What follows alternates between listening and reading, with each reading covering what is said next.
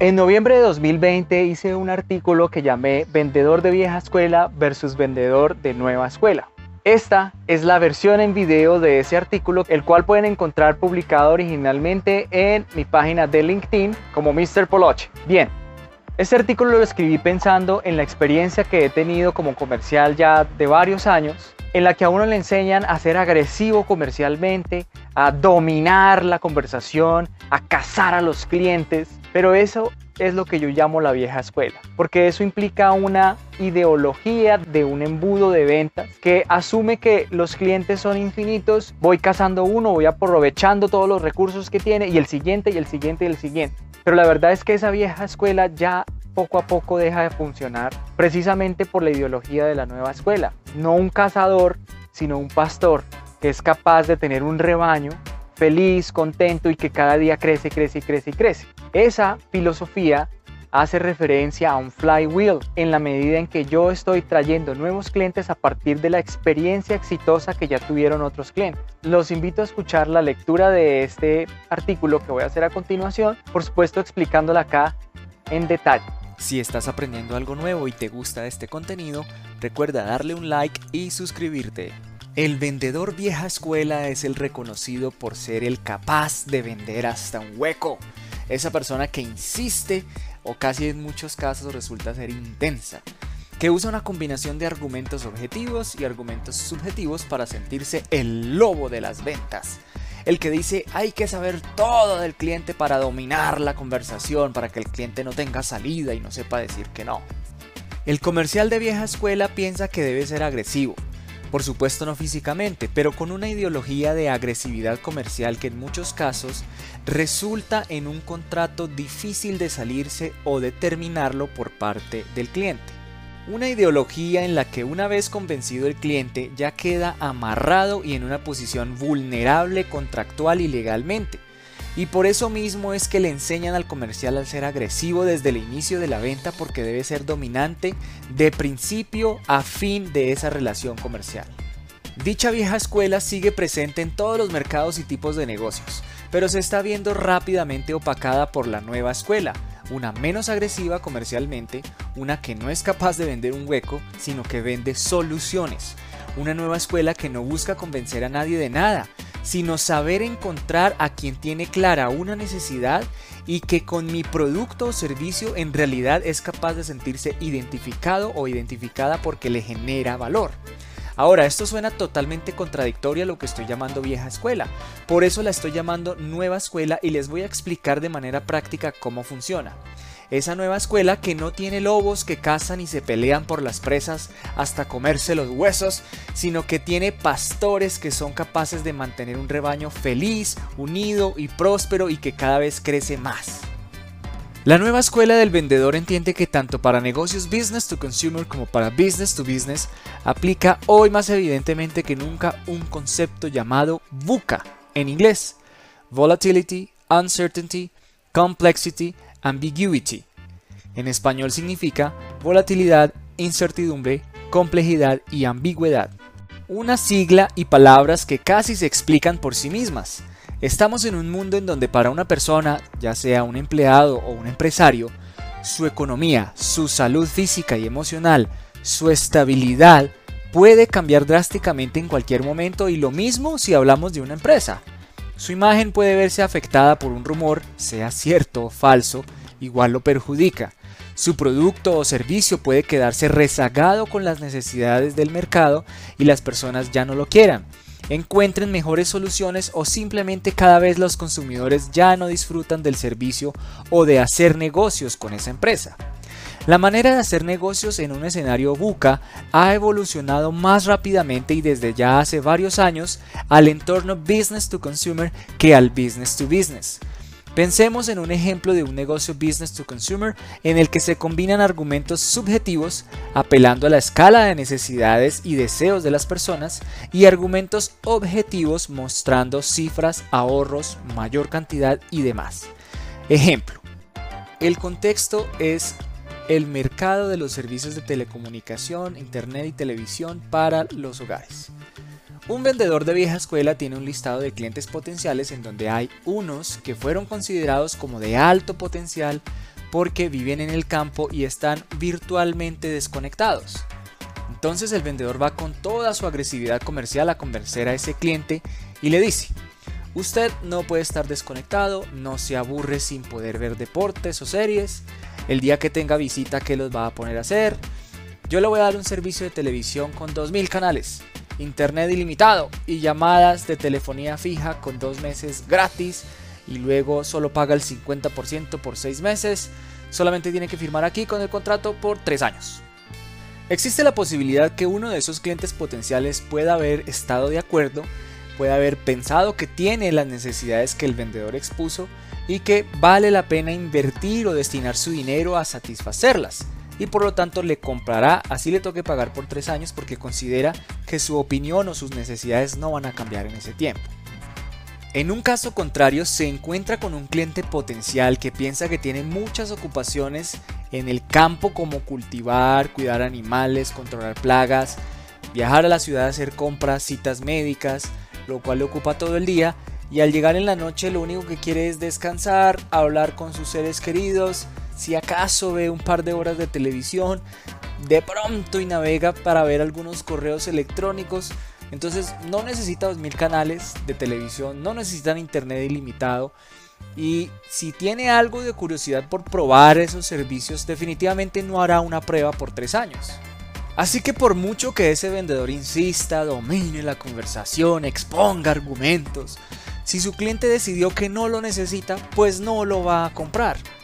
En un escenario buca, el éxito del vendedor radica en encontrar a un cliente potencial que ya piensa como él. El éxito no radica en la capacidad del vendedor para ser persistente y dominante, sino en encontrar a las personas que ya tienen una necesidad que mi producto o servicio realmente satisface y genera valor. Para este ejemplo, los negocios business to consumer han sabido adaptarse y por eso hoy ofrecen servicios de este tipo sin contratos de permanencia, adaptables y escalables para que las personas escojan pagar por lo que van a usar. Y es por eso que cada vez más personas se conectan virtualmente por televisión, internet y datos móviles porque además están tranquilos de no verse obligados a pagar por un servicio por tres años si su situación económica cambia y no pueden seguir pagando. En el mundo de los negocios entre empresas, o sea, business to business, la adaptación ha sido más lenta y por eso cuando llega una empresa que logra adaptarse, se dice que tiene un negocio disruptivo, porque logró cambiar las variables de medición del éxito en un negocio que se pensaba que no se podría hacer. Así es como vemos ahora empresas que saben respetar las necesidades reales y capacidades reales de sus empresas clientes. Encontramos ejemplos como casas de software que venden una suscripción mensual, o empresas con el concepto de economías compartidas, en las que ofrecen alquilar un producto o servicio durante el periodo que lo necesita una empresa para un proyecto o para probar una nueva operación.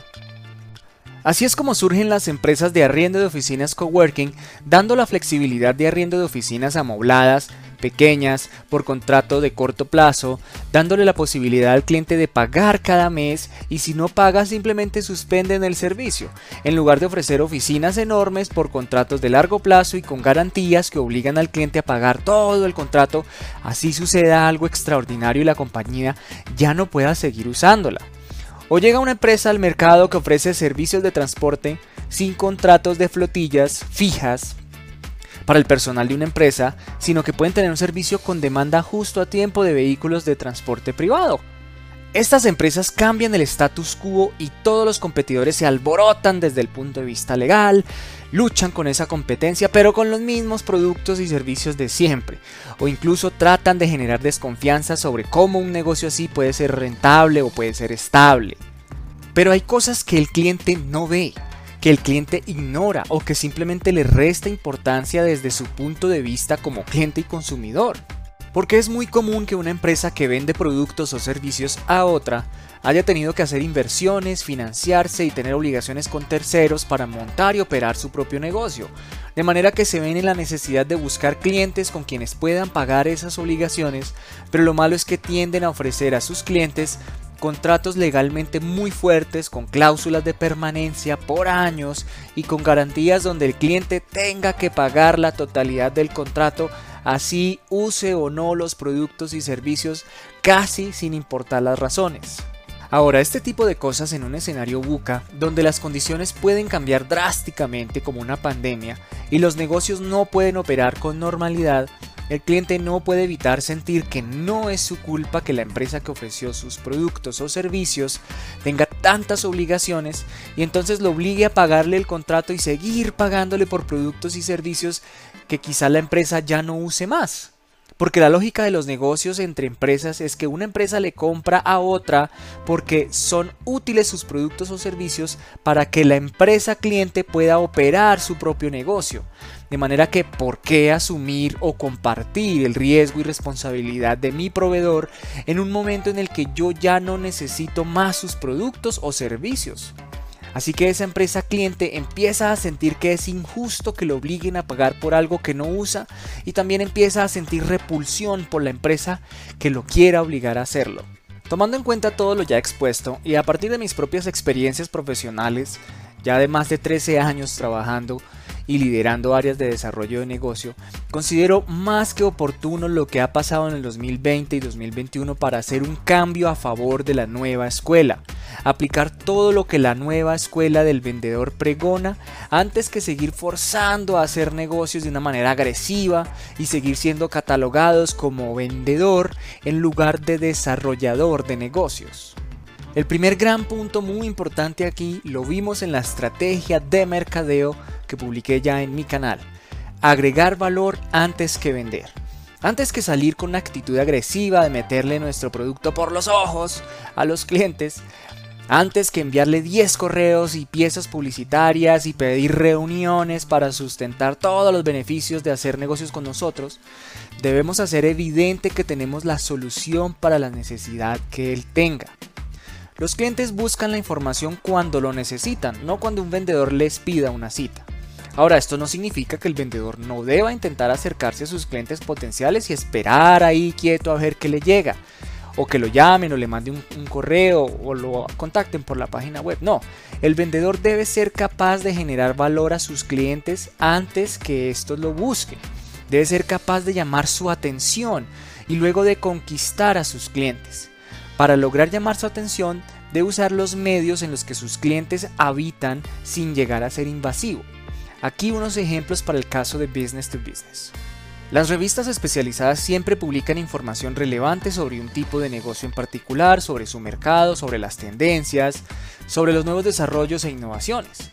Poner en esa revista un banner con el producto o servicio puede funcionar, pero seguramente va a ser mucho más memorable para un cliente potencial leer un artículo que desde ya le sirva para pensar en mejorar su negocio y que sepa que ese artículo lo hizo tu empresa, de manera que cuando vea lo importante que eres, prefiera no improvisar, sino llamarte para que tu empresa lo haga porque tú eres el experto. Publicar en redes sociales. Una red para cada tipo de negocio. Hay redes que funcionan mejor para un business to business y otras para un business to consumer. De eso hablaremos en otro video. Pero publicar no solamente piezas comerciales, sino información relevante y útil. Compartir conocimiento y experiencia que hagan reflexionar a los clientes sobre si ellos ya lo están haciendo bien o pueden mejorar. Publicar en varios formatos. A muchos les gusta leer, a otros muchos les gusta ver imágenes, a otros muchos les gusta escuchar un audio o a otros ver videos. Para cada público, un mensaje dirigido. Siempre darle la oportunidad a un experto de la compañía para hacerlo antes que salir a contratar terceros o actores que evidentemente leen un guion. Es mejor utilizar el talento que tenemos dentro de la empresa que lleva años empapándose y conociendo bien este negocio para que sea esa la persona que nos pueda ayudar a publicar toda esta información relevante que va a traer la atención de nuestros clientes potenciales. Segundo gran punto, entender que en un negocio business to business hay tres variables importantes. Disminuir costos, aumentar ventas y desarrollar gusto por mi producto, servicio y mi empresa. Si por alguna razón mi producto o servicio cumple con las dos primeras variables, pero a los clientes potenciales simplemente no les gusta, les parece complicado, han escuchado malas referencias o no creen que el producto o servicio pueda funcionar, significa que aún no he hecho bien el primer paso de generar valor antes de vender. Por eso muy importante un punto que expuse en mi estrategia de mercadeo, fidelizar clientes para que se conviertan en promotores y nos ayuden a romper esos paradigmas y esas barreras que puedan tener otros clientes, mostrando que ya han habido casos de éxito. Y tercer gran punto, procurar largas relaciones comerciales por gusto y no por obligación. Desde la concepción de cómo funciona mi negocio y empresa, debo pensar en que el ciclo de vida de mi producto sea congruente con el ciclo de vida de las operaciones y proyectos de mis clientes. No puedo pretender amarrar a clientes con contratos complejos que solo piensan en el bienestar de mi compañía, desconociendo la capacidad de mis clientes para asumir más compromisos de los necesarios en un escenario buca. En negocios business to consumer, esta tendencia está marcada y está tomando vuelo desde hace bastante rato. En el negocio business to business es un poco más difícil porque las personas no son siempre las mismas trabajando para una empresa, a veces por la misma manera en la que se hacen los contratos, pero realmente hay que entender que en un business to business no solamente importa vender para aumentar las ventas de mi cliente o disminuir los costos, sino también para crear valor, crear gusto y crear fidelización. Si yo logro tener esas tres cosas, entonces sí voy a tener un rebaño que va a seguir creciendo en lugar de desgastarme cazando una presa y desperdiciando el trabajo que hice corriendo para buscar otras miles que nunca concreté. Entonces, bienvenidos a la nueva escuela de vendedores, la escuela que no busca convencer a nadie de nada, sino conquistar a quienes ya piensan como tú. ¿Qué opinas de este concepto? ¿Cómo podemos seguir evolucionando como vendedores? ¿Qué opinas de evolucionar el rol de vendedor a un desarrollador de negocios que genere valor? ¿Qué opinas de la comparación de los lobos con los pastores. Déjame aquí todos tus comentarios. Recuerda seguirme en YouTube como Mr. Poloche, en Spotify como Mr. Poloche y en mis redes sociales.